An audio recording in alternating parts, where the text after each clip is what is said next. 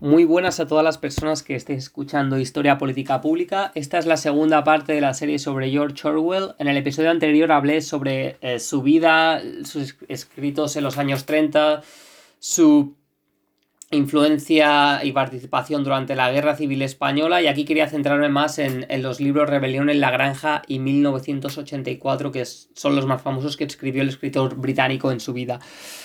Es importante resaltar que ambos libros ya no son solamente unas excelentes obras de la literatura mundial, sino que también han sabido adaptarse de manera increíble a los distintos tiempos. Es decir, si Rebelión en la Granja no fue publicada antes del fin de la Segunda Guerra Mundial porque no se quería alienar al régimen stalinista, aunque Orwell no dejó de repetir que era una crítica al totalitarismo y no exclusivamente a la Unión Soviética, Luego, durante la Guerra Fría, rebelión en la granja precisamente fue usada como arma de propaganda contra la Unión Soviética. Es decir, en los años 40 y 50, rebelión en la granja y 1984 fueron usados como arma en aquel conflicto ideológico, social, político, económico entre capitalismo y comunismo, entre el mundo occidental, el mundo eh, de Europa del Este, etc. Pero es que incluso lo, interesante es que en la sociedad contemporánea eh, las ventas de Rebelión en la Granja y 1984 en 2013 crecieron de manera abrumadora después de que Edward Snowden filtrase documentos confidenciales de la Agencia de Seguridad Nacional. Y desde que Julian Assange y Wikileaks eh, publicase documentos mostrando asesinatos cometidos por los americanos en Irak y en Afganistán, las torturas, las conversaciones entre los gobernantes y demás, estos libros se están volviendo trending topic en las redes sociales. Em, precisamente ahora Julian Assange está, está, a punto de ser extraditado por haber publicado los crímenes de los Estados Unidos cometidos en los países de Oriente Medio. Y, de hecho, el, nombre de George Orwell, para aquellas personas que sigan Twitter de manera regular, suele estar como en las principales menciones, como trending topic. Y por ejemplo, el libro de 1984, La distopía orwelliana sobre la figura del gran hermano que controla una sociedad de manera totalitaria y que trata de controlar el pensamiento de las personas, se, se, convirtió como uno de los libros más vendidos del mundo tras la elección de Donald Trump como presidente de los Estados Unidos. Es decir, las obras de Orwell son fundamentales ya no solo para disfrutar de unas lecturas entretenidas y, muy estimulantes, em, a nivel intelectual, sino también para comprender qué está sucediendo en nuestras sociedades. Desde la Guerra Fría a la Segunda Guerra Mundial hasta la sociedad contemporánea. Y de hecho, la introducción de Rebelión en la Granja,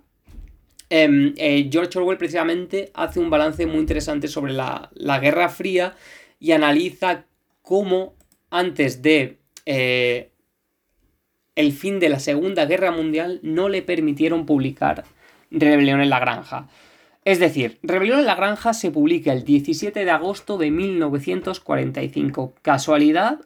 poco después, justo el mismo mes en el que Estados Unidos masacra Hiroshima y Nagasaki con bombas atómicas.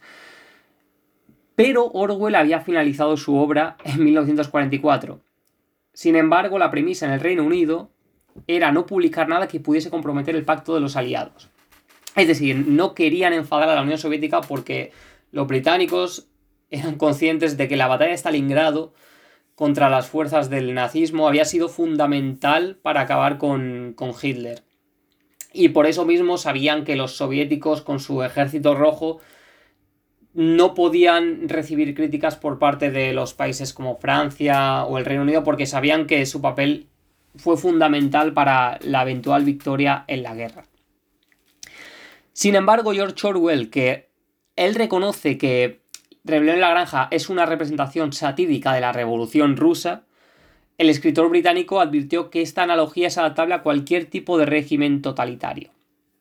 Sin embargo, eh, el editor T.S. Eliot, uno de los más famosos de la primera mitad del siglo XX en el Reino Unido, no permitió que la novela fuese publicada, ya que, según él, esta obra no tenía el punto de vista adecuado para criticar la situación política actual. Es decir, en el 44 no podíamos, como británicos, enfadar a los soviéticos, como he dicho. ¿Por qué se pensaba que Rebelión en la Granja era una crítica única exclusivamente a la Revolución Rusa? el paralelismo es muy evidente entre los animales que aparecen en la, en la novela y los líderes de la Unión Soviética. Y por eso Orwell no se esconde y dice, sí, sí, es una representación satírica de la Revolución Rusa, pero al mismo tiempo critica todo régimen totalitario. ¿Por qué es evidente el paralelismo? Porque en, la, en Rebelión en la Granja los tres líderes em, de la novela son tres cerdos. Es decir, esta, esta novela va sobre una granja en la que los humanos oprimen a los animales, los matan, los torturan, como, está como sucede hoy en día básicamente. Mm, imaginaros ir a una granja ver cómo las vacas no se pueden mover, cómo les, les ponen em, aditivos artificiales, cómo quitan eh, a, sus, a, sus criaturas cuando nacen, lo que hacen con los pollos y demás. Es una crueldad eh, increíble lo que sucede hoy en día, incluso más exacerbada que entonces, porque la tecnología es mayor, hay mayor población en el mundo y se quiere alimentar de manera más masiva a la gente y por tanto George Orwell metiéndose en, ese, en esa idea, pues piensa, los animales no pueden convivir más con este sistema porque le están masacrando, por tanto se unen para rebelarse contra los humanos. Entonces los tres cerdos de la novela, que son los líderes, se llaman Viejo Mayor, Old Mayor en inglés, Snowball y Napoleón que muestra una similitud ineludible con Lenin, Trotsky y Stalin, respectivamente. Es decir, Viejo Mayor es una representación, digamos, de entre Lenin y Marx, porque Viejo Mayor es el, cerdo más veterano, el más intelectual, el que propone las directrices a seguir para llevar a cabo una revolución socialista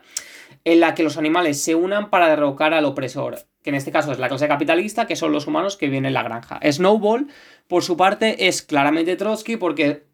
es es el cerdo de la novela, el, personaje que sigue más a pie las directrices establecidas por, por, el líder, Lenin o Marx, o en este caso el cerdo viejo mayor,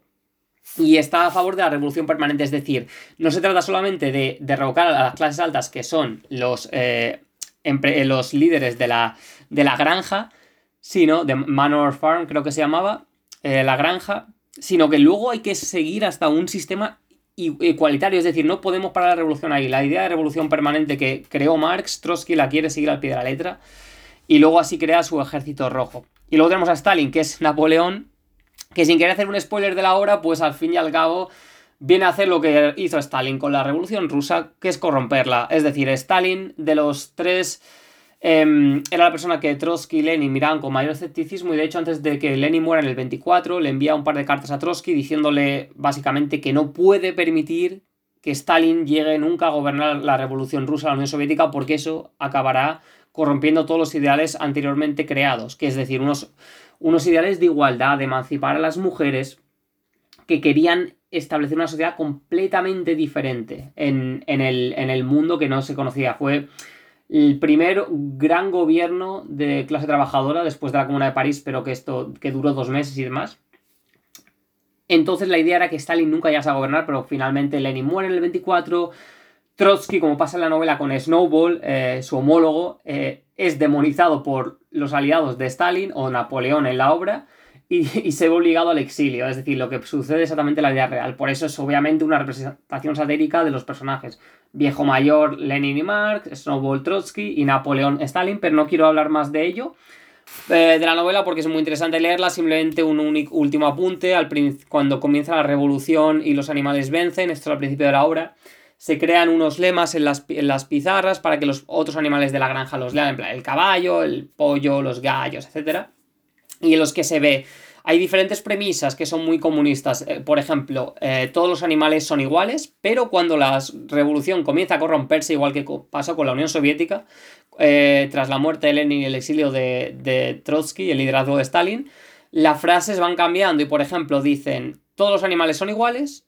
coma, pero hay animales que son más iguales que otros. Y eso define de manera muy, muy interesante el pensamiento orwelliano y la idea de, de esa obra. Entonces, volviendo a la, mm, imposibilidad para Orwell de publicar esta, obra en, plena Segunda Guerra Mundial, Orwell se resignó y resume muy bien la coyuntura que tuvo que vivir durante ese periodo en Inglaterra. Básicamente, Orwell dice, Stalin es sacrosanto y muchos aspectos de su política están por encima de toda discusión. La ortodoxia dominante exige una admiración hacia Rusia sin asomo de crítica. Todo el mundo actúa en consonancia cualquier crítica seria al régimen soviético, cualquier revelación de hechos que el gobierno ruso prefiera mantener ocultos, no saldrá a la luz. George Orwell en este sentido remarcó continuamente que su crítica a la Revolución rusa no se debía a sus premisas socialistas que impulsaron el movimiento, ya que el propio Orwell era socialista declarado, sino a la degeneración de unos ideales que terminaron plasmándose en un régimen autoritario. Por eso Orwell decía que su interés radicaba en mostrar el carácter opresivo de la organización soviética y separarlo del movimiento libertario socialista. Y el problema, según Orwell, es que una y otra vez, constantemente en la historia, el movimiento proletario es canalizado y traicionado por gente muy astuta que, está a la cabeza del movimiento. Y entonces surge una nueva clase de gobernante. Y lamentablemente lo único que nunca llega es la igualdad. Es decir, todos comienzan con unos ideales eh, de igualdad entre todos, pero una vez que cierto grupo llega a la élite, este grupo eh, expulsa a la clase dominante y eso convierte en la clase dominante. Y es lo que critica Orwell y precisamente por lo que vivió en Cataluña durante la guerra civil y vio cómo los eh, aliados de Stalin precisamente empezaron a, matar a aquellos marxistas, a aquellos anarquistas que estaban en contra de un régimen autoritario. precisamente por esa idea Orwell aprende cómo la revolución rusa, que en un inicio tenía unos ideales muy positivos, finalmente por culpa de Stalin y otros líderes que eh, consiguieron el liderazgo, se corrompió. Entonces, Orwell, que vivió eso en Cataluña, y de hecho cuando él vuelve del frente a Aragón, su mujer le dice, Orwell, tienes que irte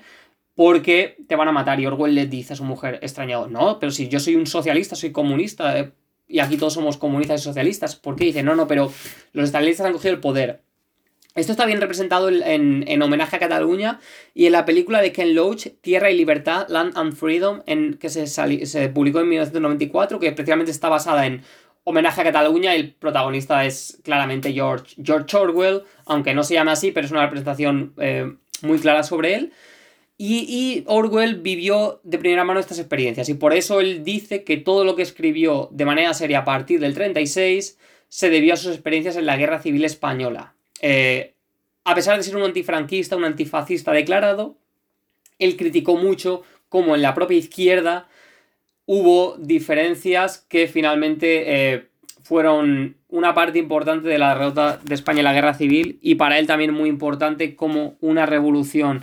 que comenzó desde abajo, que parecía que iba a eh, tener una igualdad entre hombres y mujeres, entre diferentes personas, finalmente fue canalizada por aquellas fuerzas que mostraron mayor oportunismo y simplemente instalaron un, régimen totalitario. Por eso mismo, Orwell, y para terminar este episodio que se me está quedando largo,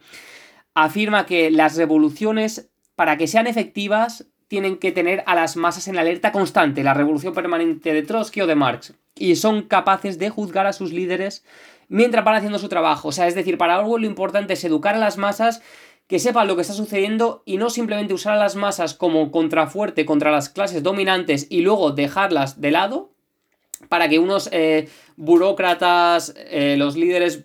vuelvan a oprimir a las masas. Entonces Orwell dice, hacemos la revolución, pero todo el mundo tiene que ser partícipe de ella constantemente, tiene que seguir educándose para que no lleguen unos cuantos y, nos, y acaben con todo el trabajo que hemos realizado durante este tiempo.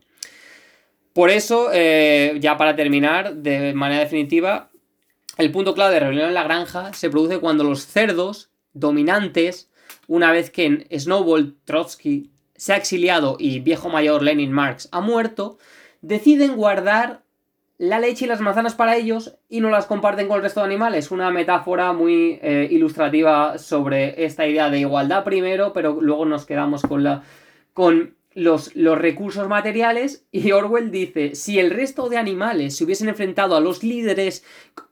eso habría sido lo correcto y como habían sido más, estaba el caballo, estaban los gallos, estaban los perros y demás, habrían ganado, eh, según Orwell, aunque es verdad que en la novela Stalin, perdón, Napoleón em, ha sido un despiste lacaniano, la cuestión es que lo que dice básicamente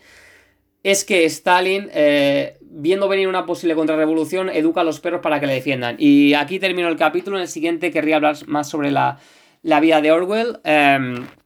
así que aquí finalizo.